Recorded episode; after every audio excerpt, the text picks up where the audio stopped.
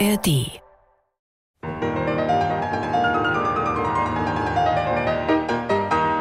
Kassel, den 15. Mai 1807 an Johann Wolfgang Goethe Liebe, liebe Tochter, nenne mich für alle Tage, für alle Zukunft mit dem einen Namen, der mein Glück umfasst.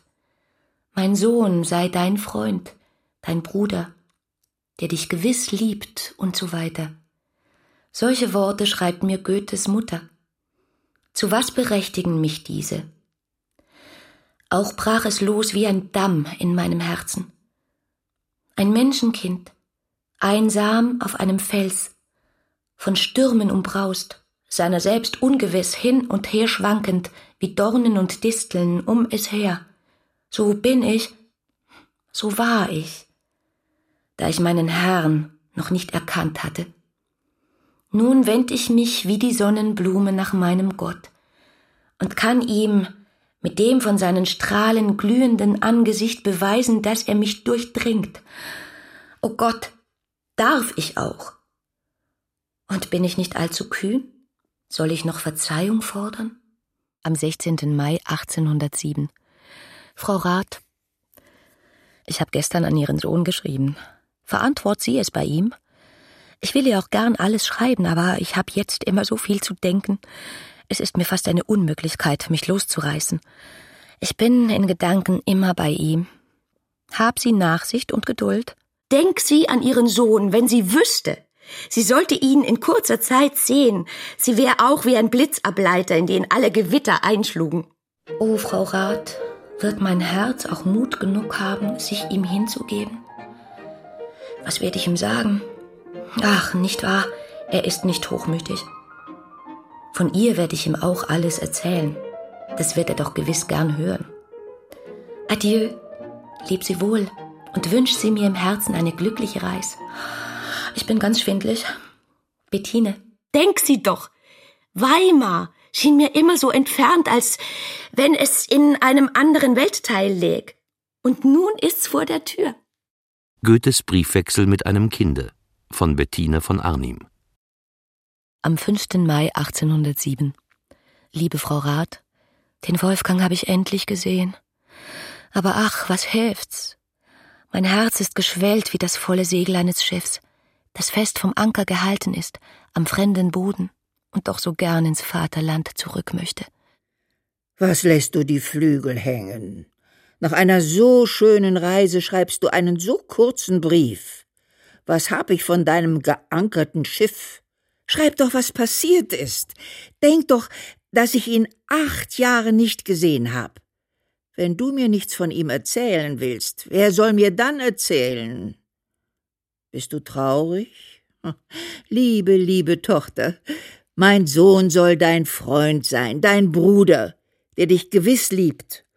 Und du sollst mich Mutter heißen, in Zukunft für alle Tag, die mein spätes Alter noch zählt. Es ist ja doch der einzige Name, der mein Glück umfasst. Deine treue Freundin Elisabeth Goethe. In Weimar kamen wir um zwölf Uhr an. Wir aßen zu Mittag, ich aber nicht. Die beiden legten sich aufs Sofa und schliefen. Drei Nächte hatten wir durchwacht. Ich rate Ihnen, sagte mein Schwager, auch auszuruhen. Der Goethe wird sich nicht viel draus machen, ob Sie zu ihm kommen oder nicht. Und was besonders wird auch nicht an ihm zu sehen sein. Kann sie denken, dass mir diese Rede allen Mut benahm? Das Haus liegt dem Brunnen gegenüber. Wie rauschte mir das Wasser, so betäubend.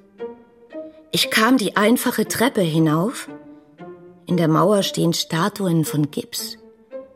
Alles ist freundlich und doch feierlich. In den Zimmern ist die höchste Einfachheit zu Hause. Ach, so einladend. Fürchte dich nicht, sagten mir die bescheidenen Wände. Und da ging die Tür auf und da stand er. Feierlich, ernst und sah mich unverwandten Blickes an.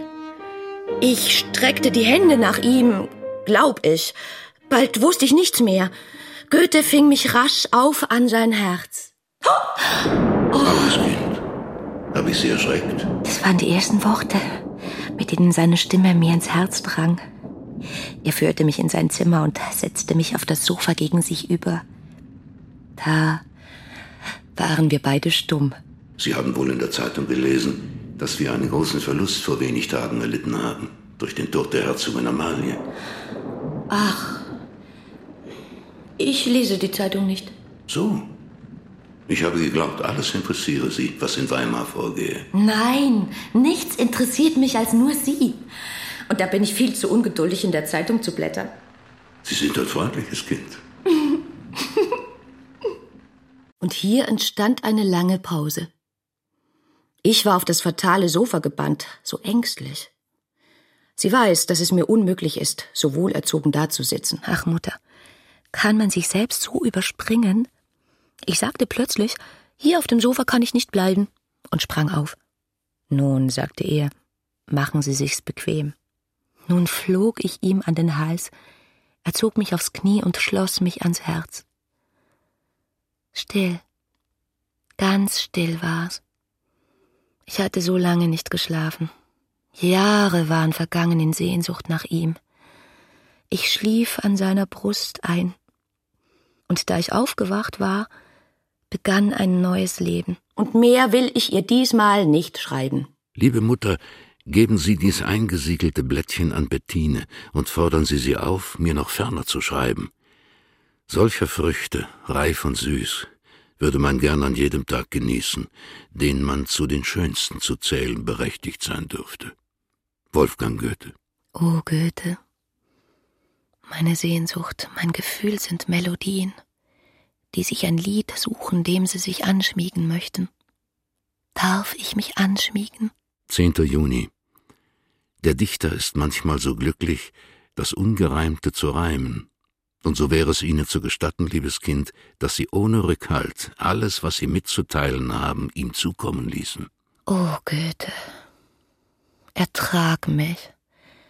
Nicht alle Tage bin ich so schwach, dass ich mich hinwerfe vor dir und nicht aufhören will zu weinen, bis du mir alles versprichst. 19. Juni. Gestern Abend war es so, lieber Goethe, plötzlich riss der Zugwind die Tür auf und löschte mir das Licht, bei dem ich dir geschrieben habe. Es kam ein heftiger Gewitterregen, da ward mein kleiner Kanarienvogel aufgestört. Er flog hinaus in den Sturm, er schrie nach mir, und ich lockte ihn die ganze Nacht. Erst wie das Wetter vorüber war, legte ich mich schlafen. Ich war müde und sehr traurig, auch um meinen lieben Vogel. Gewiss hat ihm der Sturm das Leben gekostet. Da habe ich gedacht, wenn ich nun hinausflög, um dich zu suchen, und käm durch Sturm und Unwetter bis zu deiner Tür, die du mir nicht öffnen würdest. Nein, du wärst fort. Du hättest nicht auf mich gewartet, wie ich die ganze Nacht auf meinen kleinen Vogel. Du gehst anderen Menschen nach. Du bewegst dich in anderen Regionen. Bald sind's die Sterne, die mit dir Rücksprache halten, bald die tiefen abgründlichen Felskerne. Bald schreitet dein Blick als Prophet durch Nebel und Luftschichten. Und dann nimmst du der Blumenfarben und vermählst sie dem Licht. So bist du, Poete. Ein von Sternenreigen seiner Eingebungen umtanzter Mond. Meine Gedanken aber liegen im Tal wie die Feldblumen und sinken in Nacht vor dir. Und meine Begeisterung ermattet vor dir. Und alle Gedanken schlafen unter deinem Firmament. 18. Juni. Mein liebes Kind, ich klage mich an, dass ich dir nicht früher ein Zeichen gegeben, wie genussreich und erquickend es mir ist, das reiche Leben deines Herzens überschauen zu dürfen. Wenn es auch ein Mangel in mir ist, dass ich dir nur wenig sagen kann, so ist es Mangel an Fassung über alles, was du mir gibst. Ich schreibe diesen Augenblick im Flug, denn ich fürchte da zu verweilen, wo so viel Überströmendes mich ergreift. Fahre fort, deine Heimat bei der Mutter zu befestigen, und rechne du auf meine Liebe und meinen Dank, Goethe. Wenn ich abends allein im dunklen Zimmer bin und des Nachbars Lichter den Schein an die Wand werfen, zuweilen auch Streiflichter deine Büste erleuchten. Ich weiß nicht, warum es mich oft mehr wie menschlich ergreift. Ich weiß nicht, wo ich vor Schmerzen hin will. Ich möchte anders als wie mit Worten mit dir sprechen. Ich möchte mich an dein Herz drücken. Ich fühle, dass meine Seele lodert und das Herz wogt wie das Meer. Lieber, lieber Goethe, du bist wie der hereinströmende Mondstrahl, groß und herrlich besser als alles, was ich bis heute erkannt habe. Am 16. Juni 1807. Ich sage dir nicht, komm. Ich will nicht den kleinen Vogel aus dem Neste gestört haben. Aber der Zufall würde mir nicht unwillkommen sein, der Sturm und Gewitter benützte, um ihn glücklich unter mein Dach zu bringen. Auf jeden Fall, liebste Bettine, bedenke, dass du auf dem Weg bist, mich zu verwöhnen. Kassel, den 13. August. Ich bin glücklich jetzt im Andenken der Vergangenheit, als ich kaum damals in der Gegenwart war. Mein erregtes Herz, die Überraschung bei dir zu sein, dies Kommen und Gehen und Wiederkehren in den paar Tagen. Ich möchte deine liebe Hand mit meinen beiden an mein Herz drücken und dir sagen, wie Friede und Fülle über mich gekommen ist, seitdem ich dich weiß.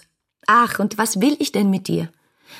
Nicht viel, dich ansehen, oft und warm, dich begleiten in dein stilles Haus, dich ausfragen in müßigen Stunden über dein früheres und jetziges Leben, so wie ich dein Angesicht ausgefragt habe über seine frühere und jetzige Schönheit.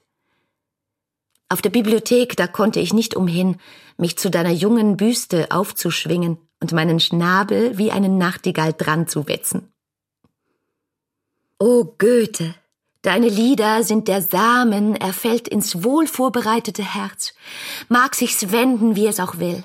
Frei von irdischer Schwere wird es als himmlisches Gedicht einst aufwärts sich schwingen und dem Gott da oben werden diese Schmerzen und diese Sehnsucht und diese begeisterten Schwingungen Sprossen des jungen Lorbeers weihen und selig wird das Herz sein, das solche Schmerzen getragen hat. Am 21. August Du kannst dir keinen Begriff machen, mit welchem Jubel die Mutter mich aufnahm. Aber wie war's, wie du ankamst? Ganz miserabel Wetter. Vom Wetter will ich nichts wissen. Vom Wolfgang. Wie war's, wie du hereinkamst? Ich kam nicht. Er kam. Nun, wohin?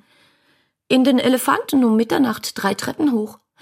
Ich lag auf dem Sofa und hatte die Hände überm Kopf gefaltet und sah, wie der Schein der Nachtlampe, wie ein großer runder Mond an der Decke spielte.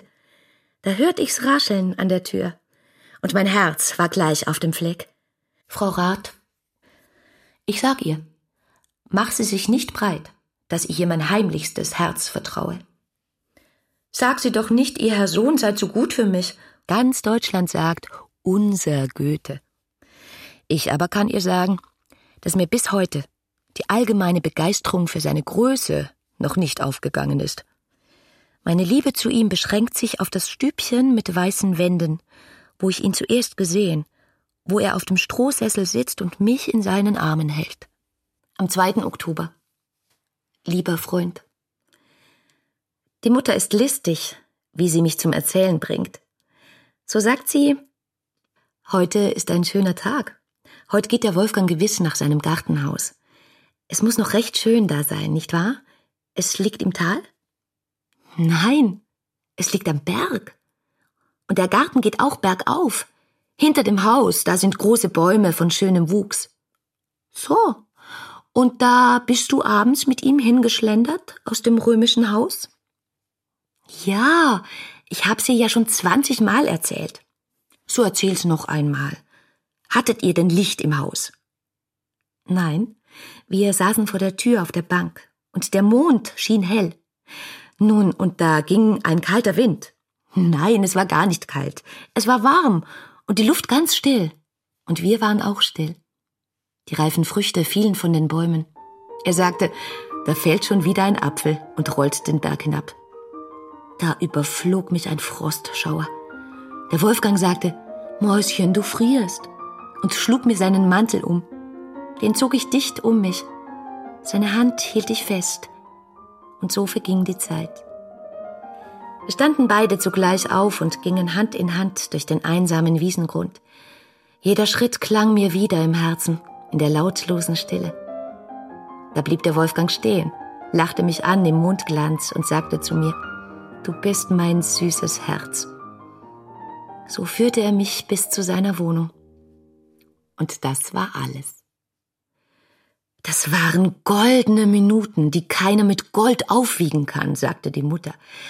Die sind nur dir beschert. Und unter Tausenden wird's keiner begreifen, was dir für ein Glückslos zugefallen ist. Adieu, mein lieber Freund. Ich weiß ein Geheimnis. Wenn zwei miteinander sind und der göttliche Genius waltet zwischen ihnen, das ist das höchste Glück. Frankfurt am 12. Mai 1808. Liebe Bettine, deine Briefe machen mir Freude. Sei aber nicht gar zu toll mit meinem Sohn. Alles muss in seiner Ordnung bleiben. Frau Rath, ich häng mich nicht wie Blei an meinen Schatz. Ich bin wie der Mond, der ihm ins Zimmer scheint, wenn die geputzten Leute da sind und die vielen Lichter angezündet. Wenn die aber weg sind, dann hat die Seele umso größere Sehnsucht, sein Licht zu trinken. So wird auch er sich zu mir wenden und meiner gedenken, wenn er allein ist. Ich bin entzürnt über alle Menschen, die mit ihm zu tun haben. Doch ist mir keiner gefährlich bei ihm. Aber das geht sie alles nichts an. Ich werde doch nicht die Mutter fürchten sollen, wenn ich den Sohn lieb hab. Ei, Mädchen, du bist ja ganz toll. Was bildst du dir ein? Ei, wer ist denn dein Schatz, der an dich denken soll bei Nacht im Mondschein? Meinst du, der hätt nichts Besseres zu tun?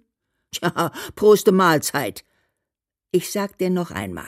Schreib ordentliche Briefe, in denen was zu lesen steht.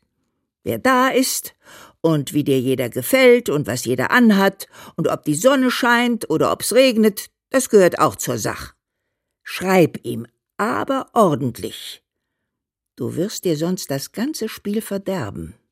Du bist ein feines Kind. Ich lese deine lieben Briefe mit innigem Vergnügen und werde sie gewiss immer wieder lesen, mit demselben Genuss. Dein Malen des Erlebten samt aller innern Empfindung von Zärtlichkeit und dem, was dir dein witziger Dämon eingibt, sind wahre Originalskizzen, die auch neben den ernsteren Beschäftigungen ihr hohes Interesse nicht verleugnen. Die Trauben an meinem Fenster, die schon vor ihrer Blüte und nun ein zweites Mal Zeugen deiner freundlichen Erscheinung waren, schwellen ihrer vollen Reife entgegen, ich werde sie nicht brechen, ohne deiner dabei zu gedenken. Schreibe mir bald und liebe mich. Am 11. November. Mit nächstem Postwagen wirst du einen Pack Musik erhalten. Beinahe alles vierstimmig, also für dein Hausorchester eingerichtet. Das Unendliche im Endlichen, das Genie in jeder Kunst ist Musik. In sich selbst aber ist sie die Seele, indem sie zärtlich rührt. Indem sie sich aber dieser Rührung bemächtigt, da ist sie Geist, der seine eigene Seele wärmt, nährt, trägt, wiedergebärt. Musik ist auch die Seele der Liebe, die auch in ihrem Wirken keine Rechenschaft gibt, denn sie ist das Berühren des Göttlichen mit dem Menschlichen, und auf jeden Fall ist das Göttliche die Leidenschaft, die das Menschliche verzehrt. Liebe spricht nichts für sich aus, als dass sie in Harmonie versunken ist. Liebe ist flüssig, sie verfliegt in ihrem eigenen Element. Harmonie ist ihr Element. Weimar, den 2. Januar 1808. Sie haben, liebe kleine Freundin, die sehr grandiose Manier, uns Ihre Gaben recht in Masse zu senden. So hat mich Ihr letztes Paket gewissermaßen erschreckt denn wenn ich nicht recht haushälterisch mit dem Inhalt umgehe, so erwürgt meine kleine Hauskapelle eher daran, als dass sie Vorteil davon ziehen sollte. Sie sehen also, meine Beste, wie man sich durch Großmut selbst dem Vorwurf aussetzen könne. Lassen Sie sich aber nicht irre machen. Und nun gleich wieder eine Bitte, damit wir nicht aus der Übung kommen. Senden Sie mir die jüdischen Broschüren. Ich möchte doch sehen, wie sich die modernen Israeliten gegen die neue Stetigkeit gebärden. Liebstes Kind, verzeih, dass ich mit fremder Hand schreiben musste. Über dein musikalisches Evangelium und über alles, was du mir Liebes und Schönes schreibst, hätte ich dir so heute nichts sagen können. Aber lass dich nicht stören in deinem Eigensinn und in deinen Launen. Es ist mir viel wert, dich zu haben, wie du bist. Und in meinem Herzen findest du immer eine warme Aufnahme. Du bist ein wunderliches Kind. Aber Goethe erlaubt, dass ich so frei bin, dir einen Verweis zu geben für diesen Brief. Fasse alles kurz ab, was du verlangst, und schreib's mit eigener Hand. Ich weiß nicht, warum du einen Sekretär anstellst um das Überflüssige zu melden. Ich kann's nicht vertragen, es beleidigt mich. Es macht mich krank. Im Anfang glaubte ich, der Brief sei gar nicht an mich. Nun trage ich doch gern solch einen Brief auf dem Herzen, solange bis der neue kommt. Wie kann ich aber mit einer solchen fremden Sekretärhand verfahren? Nein, diesmal habe ich dich in meinem Zorn verdammt, dass du gleich mit dem Sekretär in die alte Schublade eingeklemmt wurdest, und der Mutter habe ich gar nicht gesagt, dass du geschrieben hattest. Ich hätte mich geschämt wenn ich ihr diesen Perückenstil hätte vortragen müssen. Adieu, Bettine. Nun sind's beinahe sechs Wochen, dass ich auch nur ein Wort von dir gehört habe. Weder durch die Frau Mutter noch durch irgendeine andere Gelegenheit. Wenn ich nun in etlichen Wochen, denn da haben wir schon Frühling hier, ins Rheingau gehe, dann schreibe ich dir von jedem Berg aus. Sag nur, ja, du darfst. Ich bin dir so immer viel näher. Wenn ich außer den Stadtmauern bin, da glaube ich manchmal, mit jedem Atemzug dich zu fühlen, wenn die Natur gut und freundlich ist wie du. Aber was soll ich mit dir? Du selbst hast mir nichts zu sagen. In dem Brief, den du mir schriebst, da nennst du mich nicht einmal, wie du gewohnt warst. Grad als ob ich deiner Vertraulichkeiten nicht wert wäre. Dein Sohn wird sein Bündel bald schnüren. Nur nicht zu fest. Denn ich will ihm bei der Durchreise noch einen Pack guter Lehren mitgeben, die er auch noch mit einschnüren muss. Bettine. Mitternacht. Die böse Stunde der Geister weckt mich. Ich leg mich im kalten Winterwind ans Fenster. Ganz Frankfurt ist tot. Der Docht in den Straßenlaternen ist im Verglimmen. Die alten rostigen Wetterfahnen greinen mir was vor. Und da fühle ich, dass dies Leben ein Gefängnis ist, worin jeder nur eine kümmerliche Aussicht hat in die Freiheit. Das ist die eigene Seele. Ich verlasse das Zimmer, eile über die weiten Gänge unseres Hauses, suche mir einen Weg über die alten Böden und hinter dem Sparrwerk ahne ich Gespenster. Aber ich achte ihrer nicht. Da suche ich die Treppe zum kleinen Türmchen.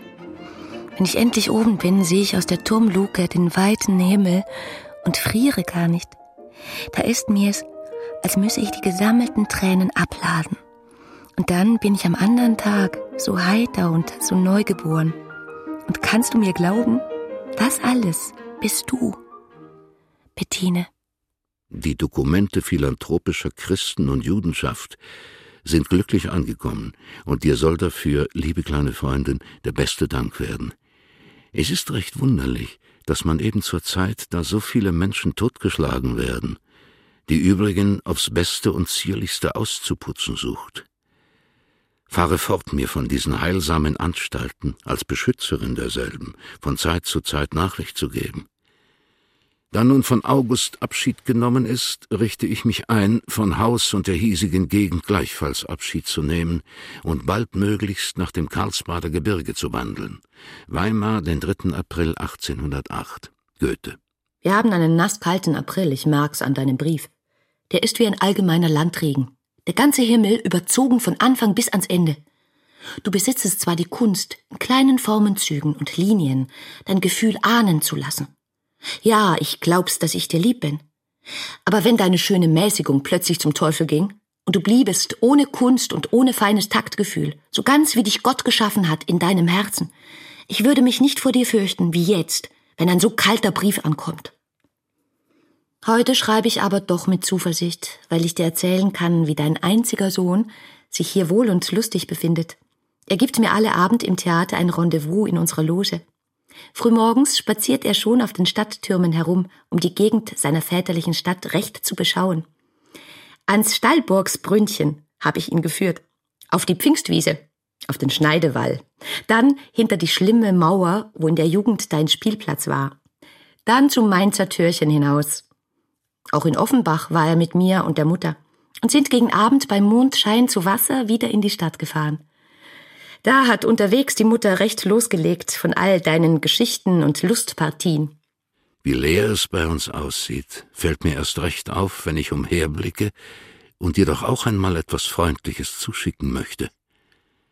Da hat mein Sohn ein paar Zeilen geschrieben, die schenke ich dir. Sie gehören dem Inhalt nach dein. Als kleines, artges Kind nach Feld und Auen sprangst du mit mir so manchen Frühlingsmorgen. Für solch ein Töchterchen mit holden Sorgen möcht ich als Vater segnend Häuser bauen.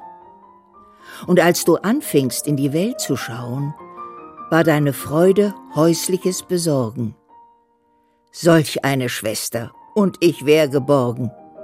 Wie könnt ich ihr, ach, wie sie mir vertrauen? Nun kann den schönen Wachstum nichts beschränken. Ich fühl im Herzen heißes Liebestoben, umfass ich sie, die Schmerzen so beschwichtigen. Doch ach, nun muss ich dich als Fürstin denken, Du stehst so schroff vor mir emporgehoben. Ich beuge mich vor deinem Blick, dem Flüchtgen. Ist es dir eine Freude, mich in tiefer Verwirrung beschämt zu deinen Füßen zu sehen? So sehe jetzt auf mich herab. So geht's der armen Schäfermaid, der der König die Krone aufsetzt, wenn ihr Herz auch stolz ist, ihn zu lieben, so ist die Krone doch zu schwer. Ihr Köpfchen schwankt unter der Last, und noch obendrein ist sie trunken von der Ehre, von den Huldigungen, die der Geliebte ihr schenkt. Frankfurt am 28. Juli. Deine Schwester Melinchen hat mir einen Brief gebracht von dir. Der ist so klein geschrieben, dass ich ihn hab müssen vorlesen lassen. Rat einmal von wem? Gestern war Feuer am hellen Tag hier auf der Hauptwach, grad mir gegenüber. Es brannte wie ein Blumenstrauß aus dem Gaubloch an der Katharinenpfort. Das war mein Bestpläsier. Die Gassenbuben wollten alle retten helfen. Der Hausbesitzer wollte nichts retten lassen, weil das Feuer gleich aus war. Da wollten sie ein Trinkgeld haben. Das hat er nicht geben. Da tanzten sie und wurden von der Polizei weggejagt. Adieu und grüß auch die Geschwister von deiner Freundin Goethe.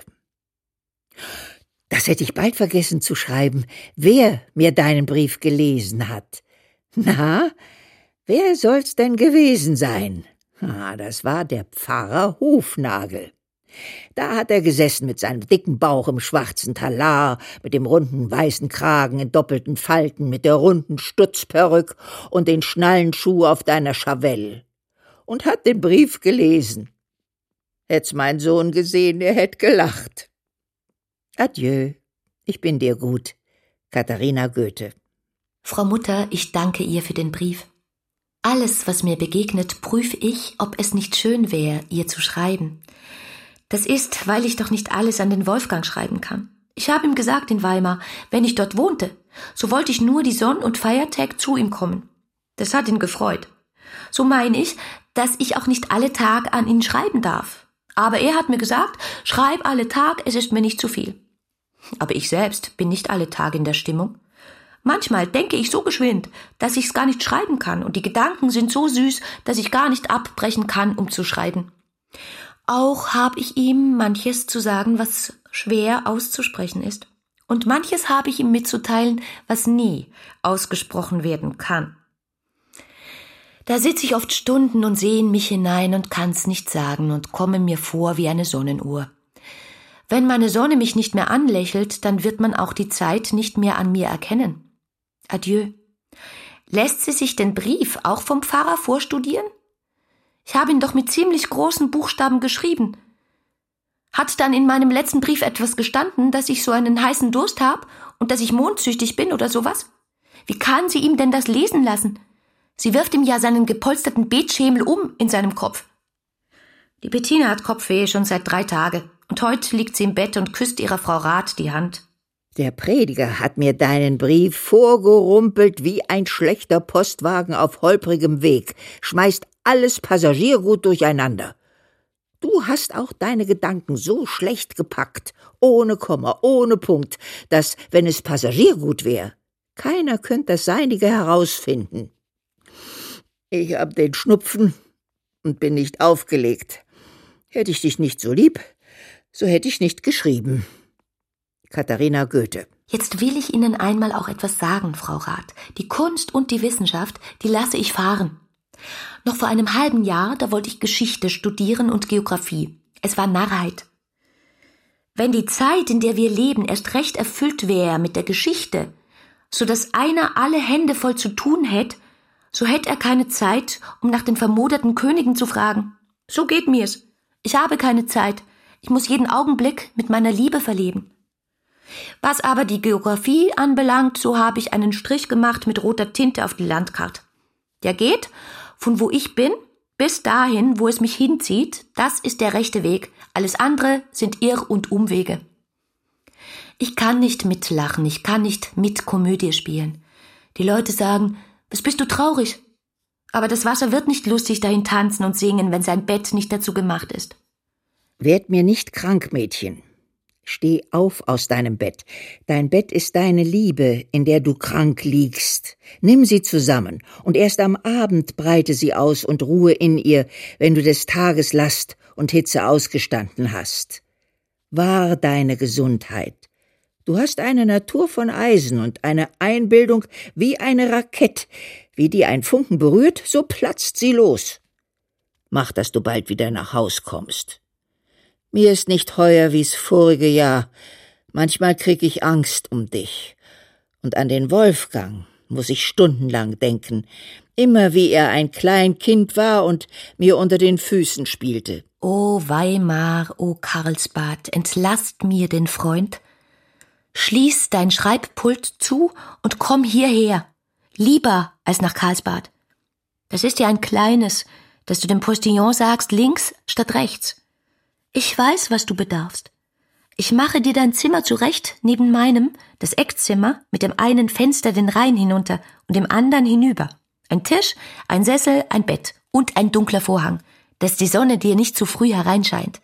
Muss es denn immer auf dem Weg zum Tempel des Ruhms fortgeleiert sein, wo man so oft marode wird? Am frühen Morgen. Oh, sag mir es, dass ich nichts erwarten soll von jenen Luftschlössern, die die Wolken eben im Safran- und Purpurfeld der aufgehenden Sonne auftürmen. Sag mir dies Lieben und Aufflammen und dies trotzige Schweigen zwischen mir und der Welt sei nichtig und nichts. Ach, der Regenbogen, der eben auf der Ingelheimer Au seinen diamantenen Fuß aufsetzt und sich übers Haus hinüberschwingt auf den Johannisberg, der ist wohl grad wie der selige Wahn, den ich habe von dir und mir der Rhein, der sein Netz ausspannt, um das Bild seiner paradiesischen Ufer darin aufzufangen, der ist wie diese Lebensflamme, die von Spiegelungen des Unerreichbaren sich nährt. Sei mir gegrüßt bei den drei Mooren. Bettine. Am 15. Juli. Zwei Briefe von dir, liebe Bettine, so reich an Erlebtem, sind mir kurz nacheinander zugekommen.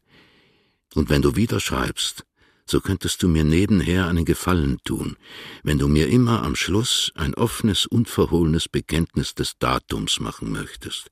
Außer manchen Vorteilen, die sich erst durch die Zeit bewähren, ist es auch noch besonders erfreulich, gleich zu wissen, in wie kurzer Zeit dies alles von Herzen zu Herzen gelangt.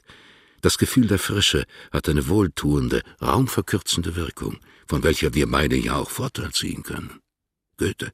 Heute haben wir den 21. Christian Schlosser sagt, du verstehst nichts von Musik und hörst nicht gern vom Tod reden. Ich fragte, woher er das wisse. Er meint, er habe sich Mühe gegeben, dich über Musik zu belehren, es sei ihm nicht gelungen. Der Schlosser hat Generalbass studiert, um ihn dir beizubringen.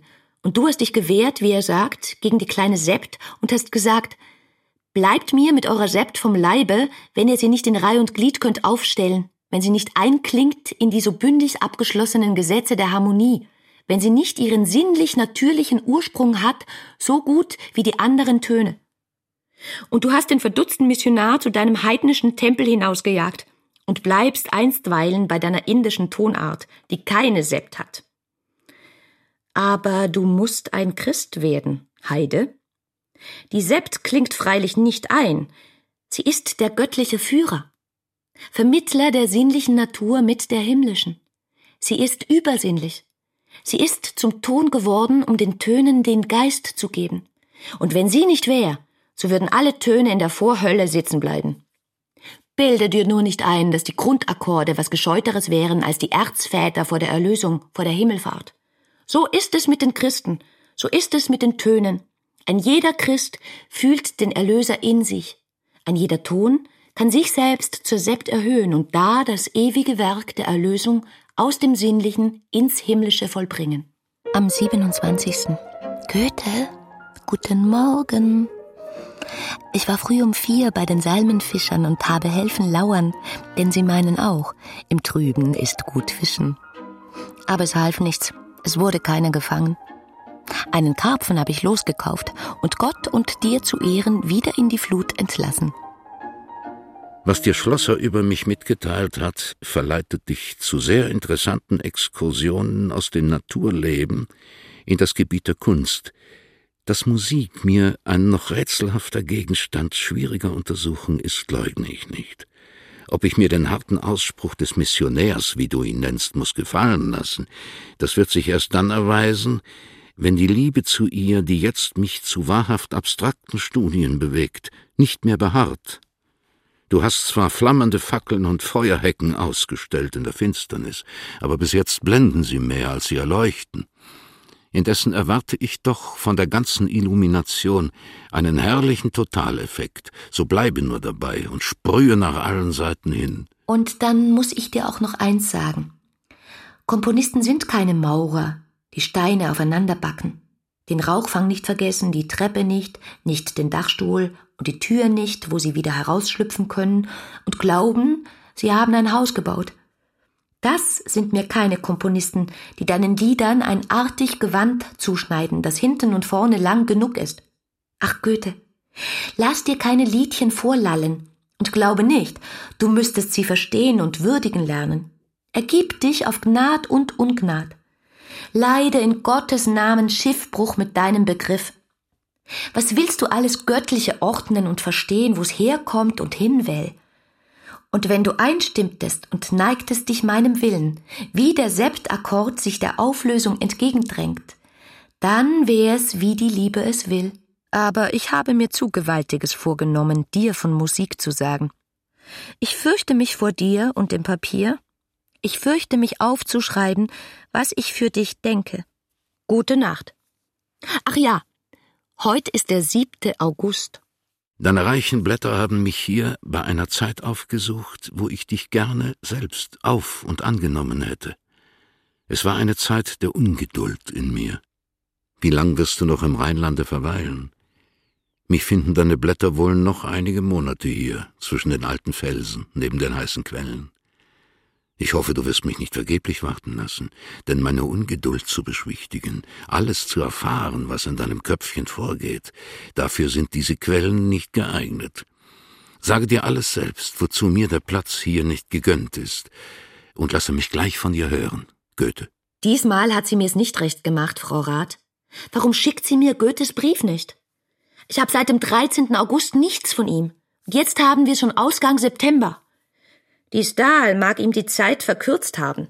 Ich will dir gern schreiben, was meine arme Feder vermag, weil ich dir Dank schuldig bin.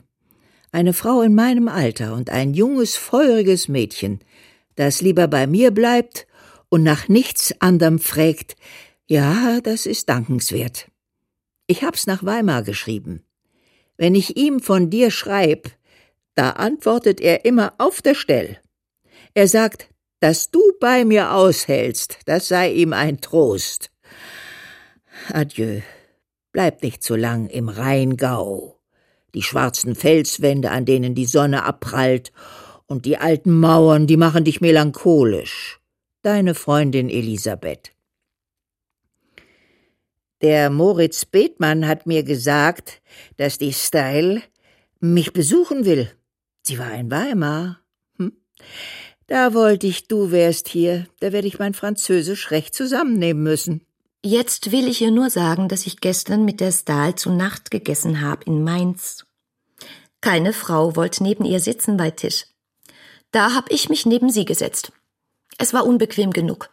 Die Herren standen um den Tisch und hatten sich alle hinter uns gepflanzt. Nachher hörte ich ihr zu, wie sie von Goethe sprach. Sie sagte, sie habe erwartet, einen zweiten Werther zu finden, allein sie habe sich geirrt. Sowohl sein Benehmen wie auch seine Figur passe nicht dazu. Ich wurde zornig über diese Reden. Hab sie keine Not mit ihrem Französisch. Sprech sie die Fingersprach mit ihr und mache sie den Kommentar dazu mit ihren großen Augen. Das wird imponieren. Bald komme ich nach Frankfurt, da können wir es besser besprechen. Ich sage ihr gute Nacht. Bettine. Ach, Goethe. Überall, wo es gut ist, das muss man zu früh verlassen. So war es mir wahrlich gut bei dir. Drum musste ich dich zu früh verlassen. Jetzt geht mir's auch so. In zwei Tagen muss ich den Rhein verlassen, um mit dem ganzen Familientross in Schlangenbad zusammenzutreffen. Mein Unglück führte mich gerade nach Frankfurt, als Frau von Stahl durchkam. Die Mutter aber war recht froh, dass ich ihr Beistand leistete. Sie hatte sich, ob aus Ironie oder aus Übermut, wunderbar geschmückt aber mit deutscher Laune, nicht mit französischem Geschmack.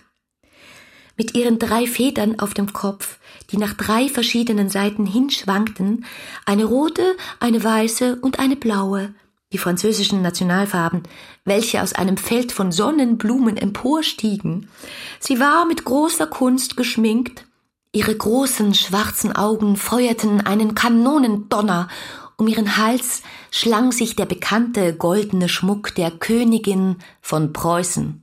Die Stahl sprach über deine Briefe und dass sie gern lesen möchte, wie du an deine Mutter schreibst. Und die Mutter versprach es ihr auch. Ich dachte, dass sie von mir gewiss deine Briefe nicht zu lesen bekommen würde. So oft ein Name von ihren nicht wohlgebildeten Lippen kam, überfiel mich ein innerlicher Grimm. Sie erzählte mir, dass du sie Ami in deinen Briefen nenntest, nun riss mir aber die Geduld. Wie kannst du einem so unangenehmen Gesicht freundlich sein? Die Mutter meinte, ich soll mir doch nicht einbilden, dass du ein anderes Interesse an mir habest, als man an Kindern habe, die noch mit der Puppe spielen. Mit der Stall könntest du Weltweisheit machen, mit mir könntest du nur tändeln. Wenn die Mutter recht hätte? Wahrhaftig, ich habe geglaubt, alles sei von Gott so angeordnet, dass die Liebe einen Briefwechsel zwischen uns führe aber du hast mehr Vertrauen in die berühmte Frau. Mein Kopf glüht. Ich habe mich während dem Schreiben herumgestritten mit Gedanken, deren ich nicht mächtig werden konnte. Meine Weisheit kann sich freilich der Weltweisheit, die zwischen dir und deiner Amistal obwaltet, nicht begreiflich machen. Aber das kann ich dir sagen. Ich habe schon viele große Werke gesehen von zähem Inhalt in schweinsledernem Einband. Pax tecum. Wir wollen's einander verzeihen. Ich, dass du einen Herzens- und Geistesbund mit der Stahl geschlossen hast, worüber der Prophezeiung deiner Mutter nach ganz Deutschland und Frankreich die Augen aufreißen wird, denn es wird doch nichts draus. Und du, dass ich so aberwitzig bin, alles besser wissen und mehr als alle dir gelten zu wollen. Denn das gefällt dir. Karlsbad am 21. August. Es ist noch die Frage, liebste Bettine, ob man dich mehr wunderlich oder wunderbar nennen kann. Besinnen darf man sich auch nicht. Man denkt endlich nur darauf, wie man sich gegen die reißende Flut deiner Gedanken sicherzustellen habe. Lass dir daher genügen, wenn ich nicht ausführlich deine Klagen, deine Forderungen, Fragen und Beschuldigungen beschwichtige, befriedige, beantworte und ablehne. Im Ganzen aber dir herzlich danke, dass du mich wieder so reichlich beschenkt hast. Wenn ich auch deine Antagonistin in der Weltweisheit in einer nur zufälligen Korrespondenz Ami nenne, so greife ich damit keineswegs in die Rechte ein, die du mit erobernder Eigenmacht schon an dich gerissen hast. Ich bekenne dir indessen, dass es mir geht wie dem Primas, Du bist mir ein liebes, freundliches Kind, das ich nicht verlieren möchte und durch welches ein großer Teil des ersprießlichsten Segens mir zufließt. Du bist mir ein freundliches Licht, das den Abend meines Lebens behaglich erleuchtet.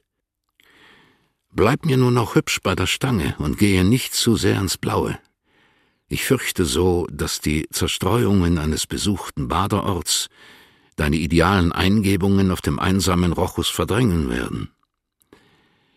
Ein bisschen mehr Ordnung in deinen Ansichten könnte uns beiden von Nutzen sein. Schlangenbad, den 20. August.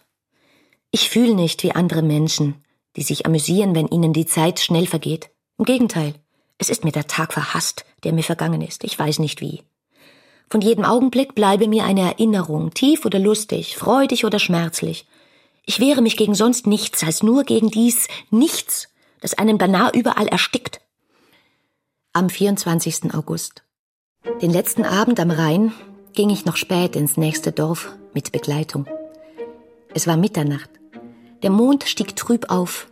Das Schiff, dessen Schatten in dem erleuchteten Rhein wie ein Ungeheuer mitsegelte, warf ein grelles Feuer auf die waldige Ingelheimer Aue, hinter welcher sich der Mond so mild bescheiden hervortrug. Wenn man der Natur ruhig und mit Bedacht zusieht, greift sie immer ins Herz. Nun ging ich auch nach Haus zum Schlafen, und wenn du's erlaubst, so legte ich mich zu deinen Füßen nieder, und es belohnte mich der Traum mit Liebkosungen von dir, wenn's nicht Falschheit war. Wir standen aneinander gelehnt im nächtlichen Dämmerlicht. Das Sternenlicht spiegelte sich in deinen Augen. Dies Auge sah heute Nacht in deinem Auge den Schein des Mondes sich spiegeln. Ich träumte von dir, du träumtest mit mir, du sprachst. Ha, was du sagtest, weiß ich nicht mehr. Und ist es dir wahr, was du träumst? Ja, wie ich zu deinen Füßen sitze und sie im Schoß halte und der Traum mir selbst die Zügel hält, dass ich nichts denke als nur dies, dass ich in deiner Nähe bin. Wie fern du mir bist, das kann ja doch nur dein Herz entscheiden. Fühlst du nicht? Ahnest du nicht?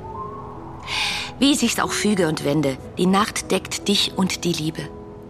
Weg, du Traum, so gold du bist, hier auch Lieb und Leben ist. Mach doch, dass du bald wieder herkommst. Du hast den ganzen Sommer verschwärmt. Das kann ich nicht von dir leiden, dass du die Nächte verschreibst und nicht verschläfst. Das macht dich melancholisch und empfindsam. Mein Sohn hat gesagt, was einem drückt, das muss man verarbeiten. Und wenn er ein Leid gehabt hat, da hat er ein Gedicht draus gemacht. Ich hab dir gesagt, du sollst die Geschichte von der Günderode aufschreiben. Und schick sie nach Weimar. Mein Sohn will es gern haben. Der hebt sie auf, dann drückt sie dich nicht mehr. Über die Günderode ist mir am Rhein unmöglich zu schreiben. Ich bin nicht so empfindlich, aber ich bin hier am Platz nicht weit genug von dem Gegenstand ab, um ihn ganz zu übersehen. Gestern war ich da unten, wo sie lag. Die Weiden sind so gewachsen, dass sie den Ort ganz zudecken. Und wie ich mir so dachte, wie sie voll Verzweiflung hierher lief und so rasch das gewaltige Messer sich in die Brust stieß und wie das tagelang in ihr gekocht hatte. Und ich, die so nah mit ihr stand, jetzt an demselben Ort, gehe hin und her an demselben Ufer, in süßem Überlegen meines Glückes. Und alles und das Geringste, was mir begegnet, scheint mir mit zu dem Reichtum meiner Seligkeit zu gehören. Da bin ich wohl nicht geeignet, jetzt alles zu ordnen und den einfachen Faden unseres Freundeslebens zu verfolgen. Ja, sie hat's bös mit mir gemacht. Sie ist mir geflüchtet, gerade wie ich mit ihr teilen wollte alle Genüsse. Sie war so sanft und weich in allen Zügen wie eine Blondine. Sie hatte braunes Haar, aber blaue Augen die waren gedeckt mit langen Augenwimpern. Wenn sie lachte, so war es nicht laut, es war vielmehr ein sanftes, gedämpftes Girren, in dem sich Lust und Heiterkeit sehr vernehmlich aussprach. Sie ging nicht, sie wandelte, wenn man verstehen will, was ich damit auszusprechen meine. Wir lasen zusammen den Wärter und sprachen viel über den Selbstmord. Sie sagte, recht viel lernen, recht viel fassen mit dem Geist und dann früh sterben. Ich mag's nicht erleben, dass mich die Jugend verlässt. Ich will nicht lügen, wenn sie die Mutter nicht wäre, die sie ist. So würde ich auch nicht bei ihr schreiben lernen. Er hat gesagt, ich soll ihn vertreten bei ihr und soll ihr alles Liebe tun, was er nicht kann. Jetzt habe ich sieben Briefe von ihm, und in allen mahnt er mich an sie. Was einem drückt, das muss man verarbeiten. Schreib die Geschichte von der Günderode auf und schick sie nach Weimar, dann drückt sie dich nicht mehr. Der Mensch wird begraben in geweihter Erde, so sollst du auch große Begebenheiten begraben in einem schönen Sarg der Erinnerung. Tu es mir zulieb und schreib's auf. O du, der du dieses liest, du hast keinen Mantel so weich, um die verwundete Seele drin einzuhüllen. Was bist du mir schuldig, dem ich Opfer bringe wie dies, dass ich dich die Hand in die Wunden legen lasse? Wie kannst du mir vergelten? Du wirst mir nimmer vergelten. Du wirst mich nicht locken und an dich ziehen. Und weil ich kein Obdach in der Liebe habe, wirst du mich nicht herbergen. Und der Sehnsucht wirst du keine Linderung gewähren. Gestern ging ich am Stift vorbei, da klingelte ich nach früherer Gewohnheit, und da lief ich nach dem kleinen Gang, der nach der Günderode ihrer Wohnung führt.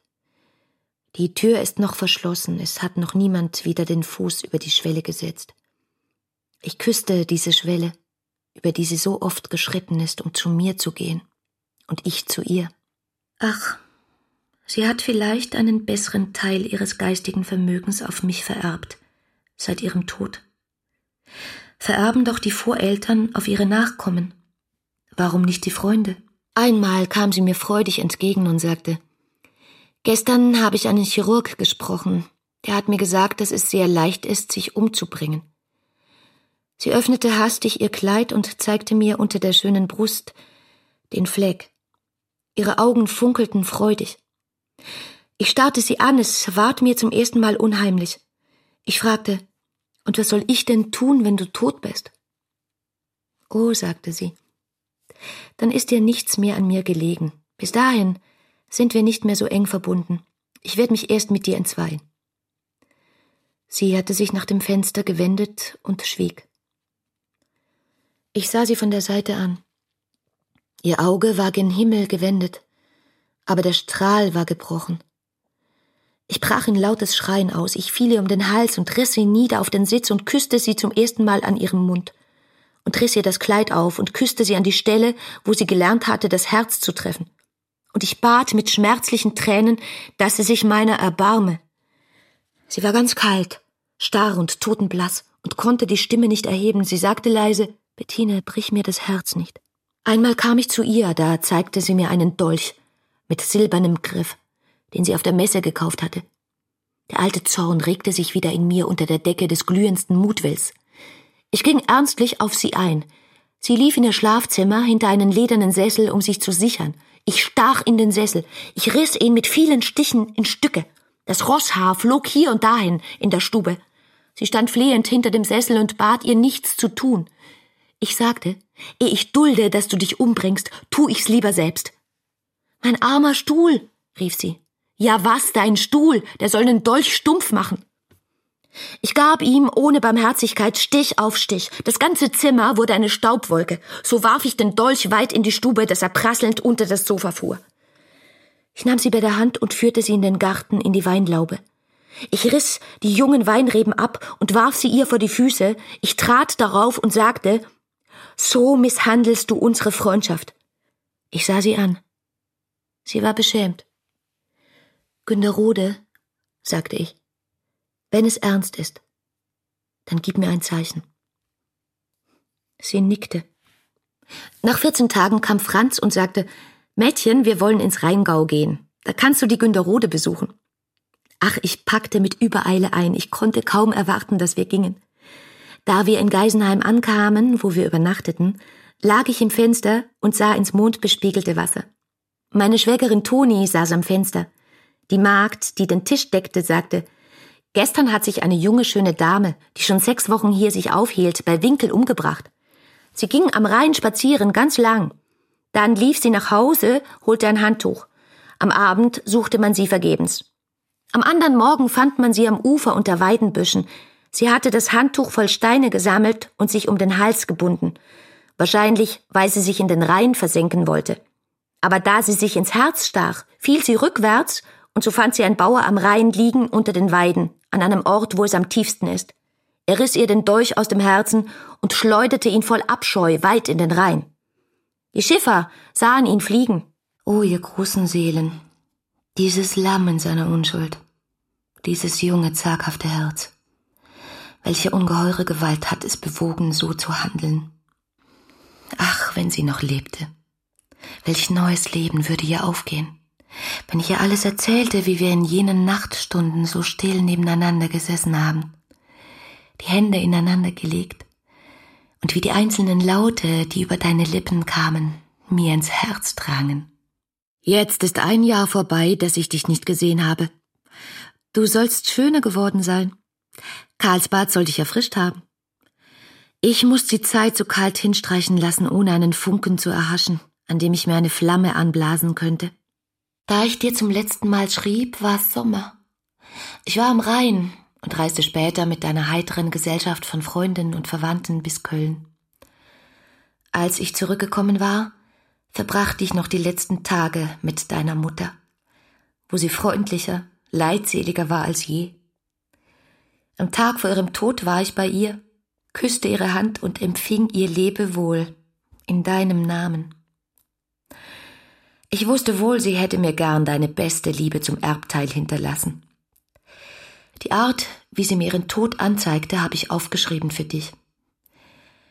Die Leute sagen, du wendest dich von dem Traurigen, was nicht mehr abzuwenden ist, gerne ab. Wende dich in diesem Sinne nicht von der Mutter ihrem Hinscheiden ab. Lerne sie kennen, wie weise und liebend sie grad im letzten Augenblick war und wie gewaltig das Poetische in ihr. Wir zwei waren wohl die einzig lebendigen Menschen in ganz Frankfurt. Manchmal küsste sie mich und sprach davon, dass ich in meinem Wesen sie an dich erinnere.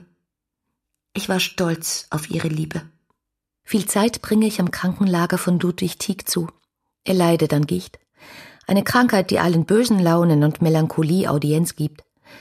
Ich harre eben sowohl aus Geschmack wie aus Menschlichkeit bei ihm aus. Ein Krankenzimmer ist an und für sich schon durch die große Ruhe ein anziehender Aufenthalt. Ein Kranker, der mit gelassenem Mut seine Schmerzen bekämpft, macht es zum Heiligtum. Du bist ein großer Dichter. Der Tieg ist ein großer Dulder. Ich stehe vor ihm verwundert und beschämt, dass ich so gesund bin. Dabei dichtet er noch Frühlingslieder und freut sich über einen Strauß Schneeglöckchen, die ich ihm bringe. Du bist sehr liebenswürdig, gute Bettine, dass du dem schweigenden Freunde immer einmal wieder ein lebendiges Wort zusprichst, ihm von deinen Zuständen und von den Lokalitäten, in denen du umherwandelst, einige Nachricht gibst. Ich vernehme sehr gern, wie dir zumute ist, und meine Einbildungskraft folgt dir mit Vergnügen auf die Bergeshöhen. Nun muss ich dir auch schnell für die mehreren Briefe danken, die mich in meiner Karlsbader Einsamkeit angenehm überraschten unterhielten und teilweise wiederholt beschäftigten, so waren mir besonders deine Explosionen über Musik interessant, die gesteigerten Anschauungen deines Köpfchens, die zugleich den Vorzug haben, auch den Reiz dafür zu steigern.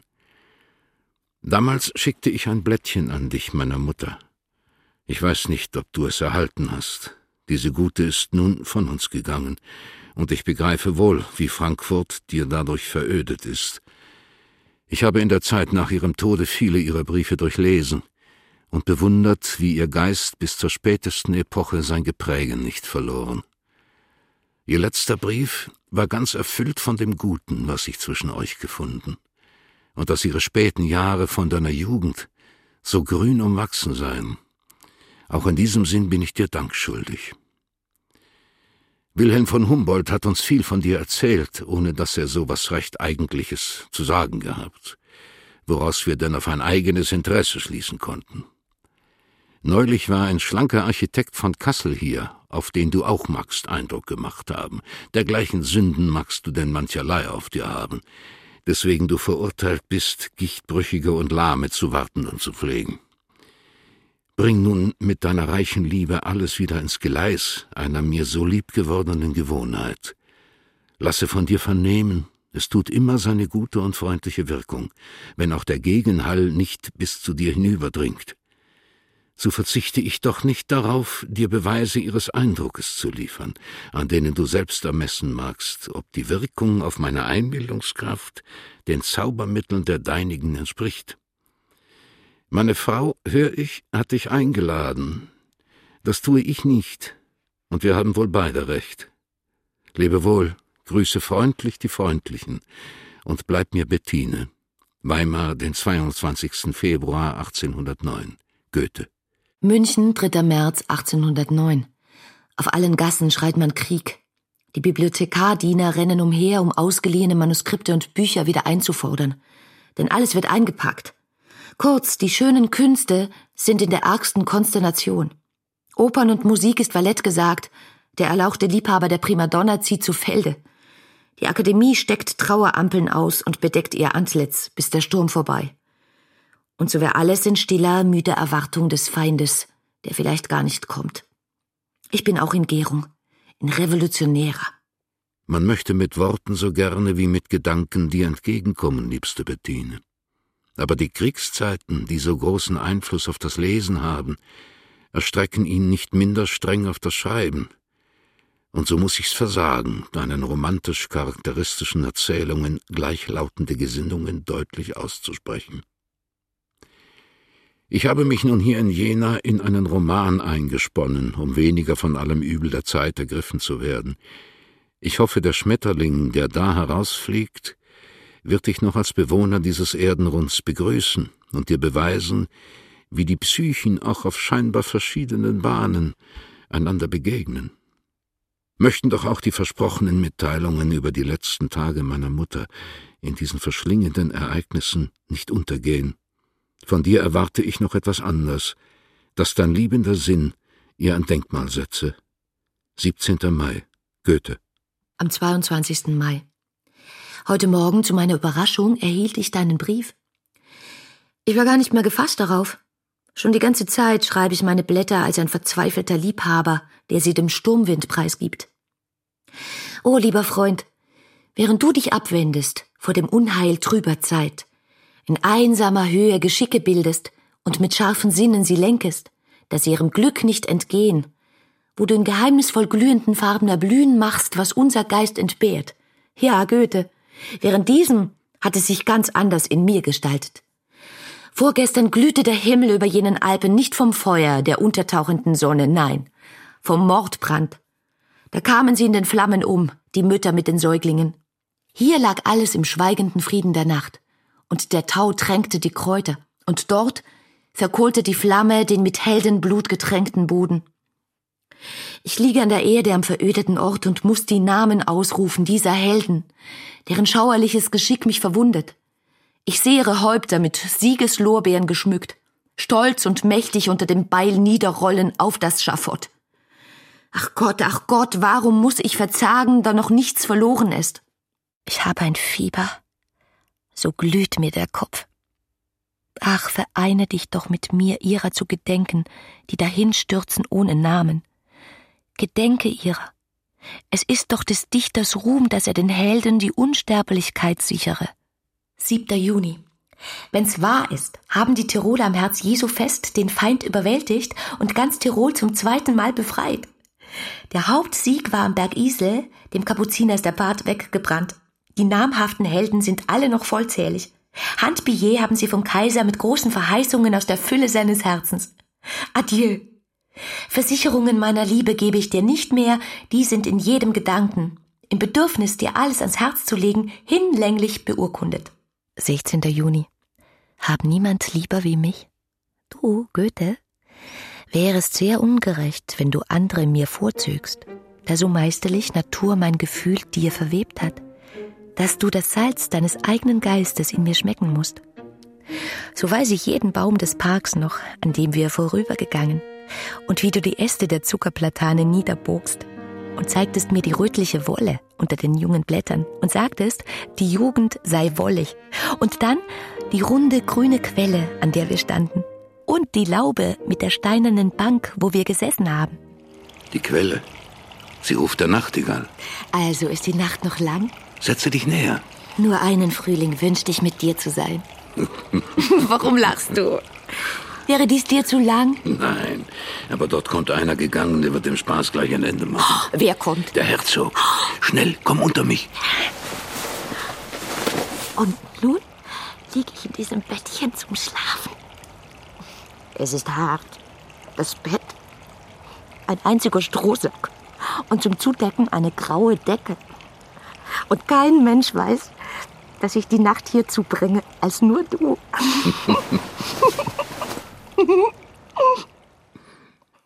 Und du warfst deinen Überrock über mich. Ich sah durch den langen Ärmel, wie der Herzog näher kam, sah auf seinem Gesicht, dass er was merkte. Er lachte, nahm kleine Sandsteinchen und warf nach mir, und dann ging er weiter. Es geht hier eine Sage unter dem Volk, Es werde bald eine Erscheinung sein, die soll Wahlverwandtschaften heißen und von dir in Gestalt eines Romans ausgehen. 9. September 1809. Gegenwärtig nur so viel von mir, dass ich mich in Jena befinde und vor lauter Verwandtschaften nicht recht weiß, welche ich wählen soll. Wenn das Büchlein, das man Ihnen angekündigt hat, zu Ihnen kommt, so nehmen Sie es freundlich auf. Ich kann selbst nicht dafür stehen, was es geworden ist. Mit eigener Hand. Nimm es nicht übel, dass ich mit fremder Hand schreibe. Die meine war müde, und ich wollte dich doch nicht ohne Nachricht lassen über das Bild. Verliebt bist du, und zwar in die Heldin deines neuen Romans. Und das macht dich so eingezogen und so kalt gegen mich. Gott weiß, welches Muster dir hier zum Ideal diente. Ach, du hast einen eigenen Geschmack an Frauen. Werthers Lotte hat mich nie erbaut. Wär ich nur damals bei der Hand gewesen. Werther hätte sich nicht erschießen dürfen. Und Lotte hätte sich geärgert, dass ich ihn so schön trösten konnte. So geht mir's auch im Wilhelm Meister. Da sind mir alle Frauen zuwider. Ich möchte sie alle zum Tempel hinausjagen. Vom Welttheater auf den Felsspitzen ist nur zu melden, dass sie gut balancieren. Am 3. September hat ganz Tirol mit allen Glocken geläutet und Tedeum gesungen. Rundum in der Gegend ist der Typhus ausgebrochen. Durchmarschierende Truppen haben ihn mitgebracht. Ganze Familien sterben auf dem Lande einer einzigen Nachteinquartierung nach. Auch in Landshut, wo Savinis sind, fährt der Tod seinen Karren triumphierend durch alle Straßen. Besonders hat es mehrere junge Leute, die sich der Krankenpflege annahmen, weggerafft. Es waren treue Hausfreunde von Savini. Ich werde nächstens hingehen, um böse und gute Zeit mit auszuhalten. Adieu, ich bin dir nicht grün, dass du deinen Sekretär an mich hast schreiben lassen. Es braucht nur wenig zu sein zwischen uns, aber nichts Gleichgültiges. Das tötet das flüchtige Salz des Geistes und macht die Liebe scheu. Schreibe bald und mache wieder gut. München, den 9. November. Eine helle Mondnacht habe ich durchwacht, um dein Buch zu lesen, das mir erst vor wenig Tagen in die Hände kam. Du kannst dir denken, dass in dieser Nacht eine ganze Welt sich durch meine Seele drängte. Ach, wie konnte doch Ottilie früher sterben wollen? Oh, ich frage dich, ist es nicht auch Buße, Glück zu tragen, Glück zu genießen? O Goethe, konntest du keinen erschaffen, der sie gerettet hätte. Es gibt eine Grenze zwischen einem Reich, was aus der Notwendigkeit entsteht, und jenem Hören, was der freie Geist anbaut. In die Notwendigkeit sind wir geboren, aber zu jenem Freien, werden wir erhoben. Wie die Flügel den Vogel in die Lüfte tragen, der unbefiedert vorher ins Nest gebannt war, so trägt jener Geist unser Glück stolz und unabhängig in die Freiheit. Hart an diese Grenze führst du deine Lieben. Kein Wunder. Wir alle, die wir denken und lieben, harren an dieser Grenze unserer Erlösung. Ja, die ganze Welt kommt mir vor, wie am Strand versammelt, und einer Überfahrt harrend durch alle Vorurteile, böse Begierden und Laster, hindurch zum Land, da einer himmlischen Freiheit gepflegt werde. Der Dichter, du Goethe, muss zuerst dies neue Leben entfalten. Aber ach, deine Muse ist eine Sappho. Statt dem Genius zu folgen, hat sie sich hinabgestürzt. Über die Wahlverwandtschaften nur dies. Der Dichter war bei der Entwickelung dieser herben Geschicke tief bewegt. Er hat seinen Teil Schmerzen getragen, schmäle daher nicht mit ihm, dass er auch die Freunde zur Teilnahme auffordert. Da nun so manches Traurige unbeklagt den Tod der Vergangenheit stirbt, so hat sich der Dichter hier die Aufgabe gemacht, in diesem einen erfundenen Geschick, wie in einer Grabesurne, die Tränen für manches Versäumte zu sammeln Deine tiefen, aus dem Geist und der Wahrheit entspringenden Ansichten gehören jedoch zu den schönsten Opfern, die mich erfreuen, aber niemals stören können. Ich bitte daher recht sehr, mit gewissenhafter Treue dergleichen dem Papier zu vertrauen. Lebe wohl und lasse bald wieder von dir hören. Weimar, den 5. Februar 1810. Bukowan im Praginer Kreis, Juli. Die ganze Zeit war Regenwetter. Heute brennt die Sonne wieder. Nun liege ich hier zwischen Steinen auf weichem Moos von vielen Frühlingen her. Die jungen Tannen dampfen heißes Harz aus und rühren mit den Ästen meinen Kopf. Ich muss jedem Fröschchen nachgucken, mich gegen Heuschrecken und Hummeln wehren, dabei bin ich so faul. Was soll ich mit dir schwätzen? Guter Meister, hör in diesem Lispeln wie sehr du meine Einsamkeit beglückst, der du alles weißt und alles fühlst und weißt, wie wenig die Worte dem innern Sinn gehorchen. Wann soll ich dich wiedersehen? Dass ich mich nur ein klein wenig an dich anlehnen möge und ausruhen, ich faules Kind. Bettine. Ich muss mich schämen vor dir, dass ich so verzagt bin. Bist du mir nicht gut und nimmst mich auf wie eine gute Gabe? Und kann einer Gabe annehmen, der sich nicht hingibt der Gabe? Und ist das Gabe, die nicht ganz und immer da sich gibt? Wer will der Liebe, wer kann dem Geist Grenzen setzen? Gute Nacht. Gute Nacht. Es ist um die Geisterstunde. Dein Kind, das sich an dich drängt, aus Furcht vor seinen eigenen Gedanken. Wo steckst du denn? Weit kann es nicht sein. Die eingestreuten Lavendelblüten in deinem Brief ohne Datum waren noch nicht welk, da ich ihn erhielt. Sie deuten an, dass wir einander vielleicht näher sind, als wir ahnen konnten. Eigentlich hab ich dich schon hier, in deinen Briefen und vor allem in deinem Tagebuch, mit dem ich mich täglich beschäftige, um mehr und mehr deiner reichen, erhabenen Fantasie mächtig zu werden, doch möchte ich dir auch mündlich sagen können, wie du mir wert bist.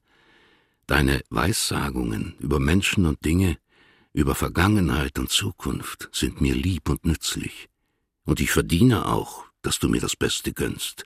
Mann, dessen Fleisch und Bein so von der Schönheit deiner Seele durchdrungen ist. Wie darf ich Leib und Seele so beisammen lieb haben?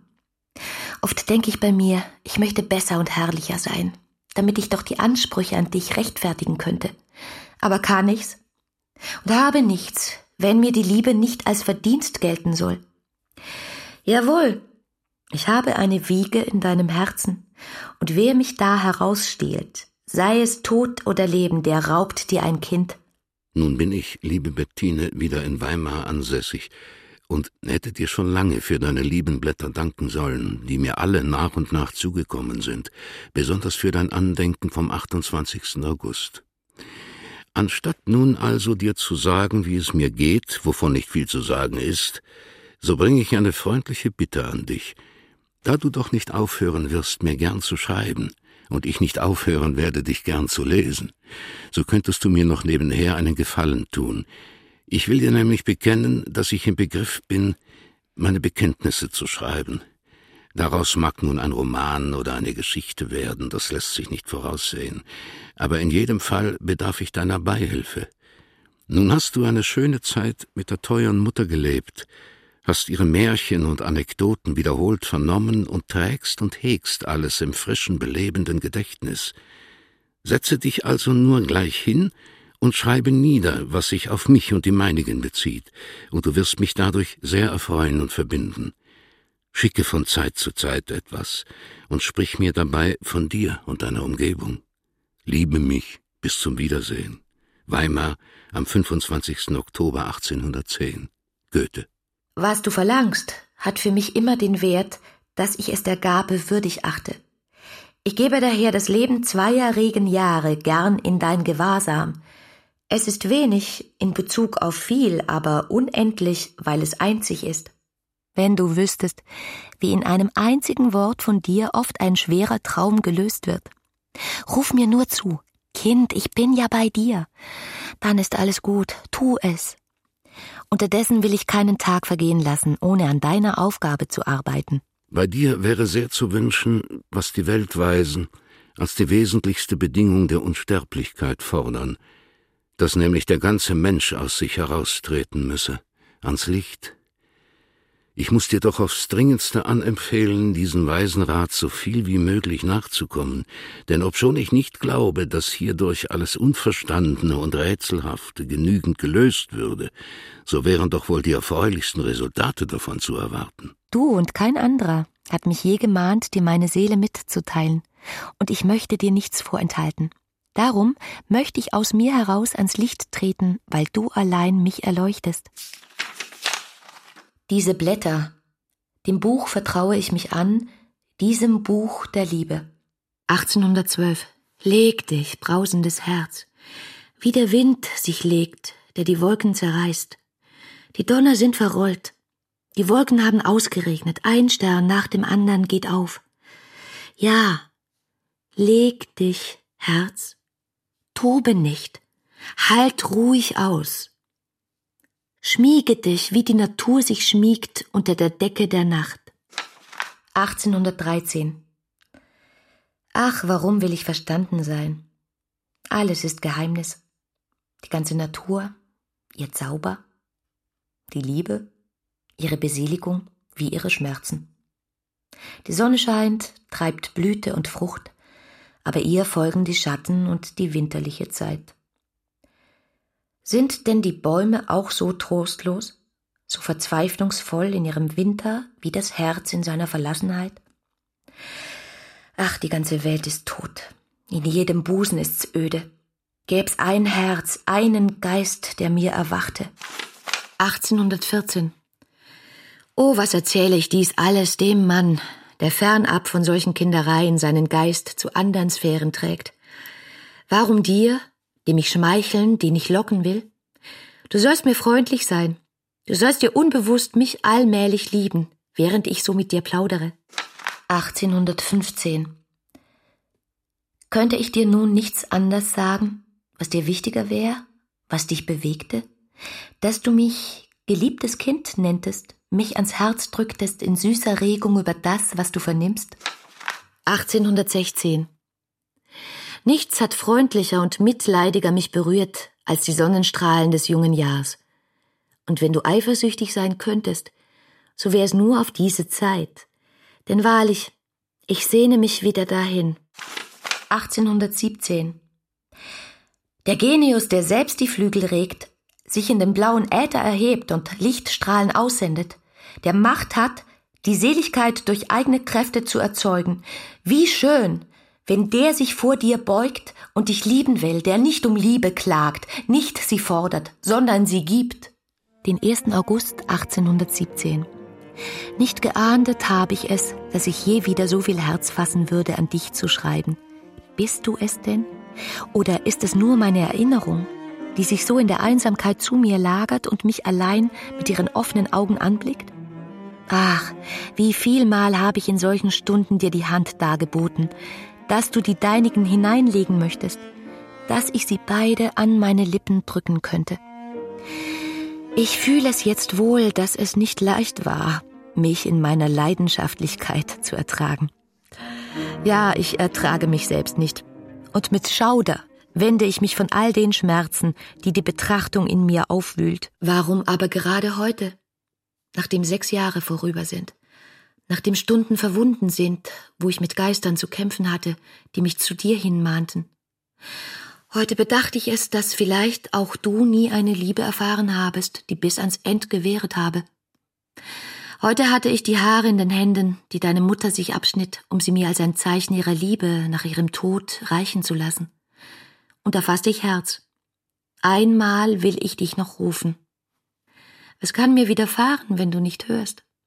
Willst du mir nun über all diesen Schutt die Hand wieder reichen?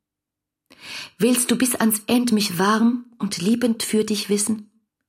So sag ein Wort, aber bald denn ich habe Durst. Weimar, den 29. Oktober 1821. Mit dir habe ich zu sprechen. Nicht mit dem, der mich von sich gestoßen, der Tränen nicht geachtet und karg keinen Fluch wie keinen Segen zu spenden hat.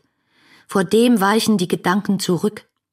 Mit dir, Genius, Hüter und Entzünder, der mit gewaltigen Schwingen oft die Flamme aus der versunkenen Asche wieder emporwehte, mit dir, der es mit heimlichem Entzücken genoss, wenn der jugendliche Quell brausend, empörend über Gefäls sich den Weg suchte zur ruhigen Bucht zu deinen Füßen, da es mir genügte, deine Knie zu umfassen, Aug in Aug, die Seligkeit, gesehen zu sein und dich zu sehen. Goethe! Bettine, was willst du hier? Wie begierig nach Liebe warst du.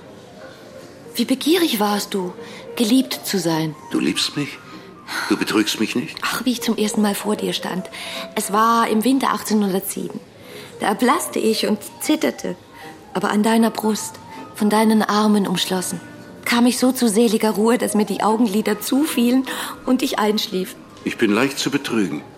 Mich kann jeder betrügen. Betrüge mich nicht. Mir ist lieber die Wahrheit, und wenn sie auch schmerzt, als dass ich umgangen werde. Ja, ich weiß. Und wenn ich dann aufgeregt durch solche Reden dir mein Herz aussprach, da sagtest du, ja, du bist wahr. Sowas kann nur die Liebe sagen. Geh oder bleib. Egal. Oh Goethe, lass das Geheimnis der Liebe noch einmal zwischen uns erblühen. Was nicht zusammengeht, das soll sich meiden. Ich hindere euch nicht, wo es euch beliebt, zu weiden, denn ihr seid neu und ich bin alt geworden. Macht, was ihr wollt, nur lasst mich ungeschoren. Ja, die damalige Zeit ist jetzt ein Traum. Der Blitz der Begeisterung hatte schnell dein irdisch Gewand verzehrt. Und ich sah dich, wie du bist, ein Sohn der Schönheit. Jetzt ist's ein Traum. Abends spät ging ich noch in Gesellschaft. Ich hatte den Vorsatz gefasst, alles Liebliche und tief Bedeutende, was ich mit Goethe erlebt, ihm in einem Zyklus von Briefe noch einmal darzulegen. Man war in der Gesellschaft schon von Goethes Tode unterrichtet. Ich erzählte, dass ich eben nach Jahren zum ersten Mal wieder an ihn geschrieben. Sie machten alle trübe Gesichter, aber keiner teilte mir die Nachricht mit. Nachts um ein Uhr nach Haus, die Zeitung lag an meinem Bett. Ich las die Anzeige seines Todes. Ich war allein, ich brauchte keinem Red und Antwort zu geben über mein Gefühl. Ich konnte so ruhig dabei sein und entgegensehen allem, was es mir bringen werde. Da war es ganz deutlich, dass diese Liebesquelle mir nicht versiegt sei mit dem Tod. Ich schlief ein und träumte von ihm und erwachte, um mich zu freuen, dass ich ihn eben im Traum gesehen und schlief wieder ein, um weiter von ihm zu träumen, und so verging mir diese Nacht voll süßem Trost. Und ich war gewiss, sein Geist habe sich mit mir versöhnt und nichts sei mir verloren. Goethe, hör mich an. Heute spricht auch die Liebe aus mir. Heute, am 30. März, acht Tage nach dem, welchen man als den Tag deines Todes bezeichnet seit welchem Tag alle deine Rechte mir im Busen sich geltend machen, als läg ich noch zu deinen Füßen. Heute will die Liebe dir klagen. Du, oben, über den Wolken, nicht getrübt durch ihre Schwere, nicht gestört durch ihre Tränen, können Klagen in dein Ohr dringen? O löse meine Klagen auf und erlöse mich, mache mich frei von dieser Sehnsucht erkannt zu werden und dass man meiner auch bedürfen möge. Hast du mich nicht erkannt?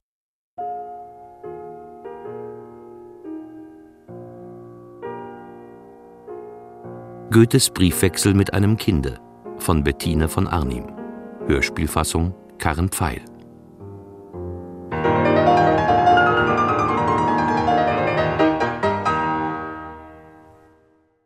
Elisabeth Goethe, Marlies Reusche. Bettine, Chris Pichler, Wolfgang Goethe, Jürgen Hensch.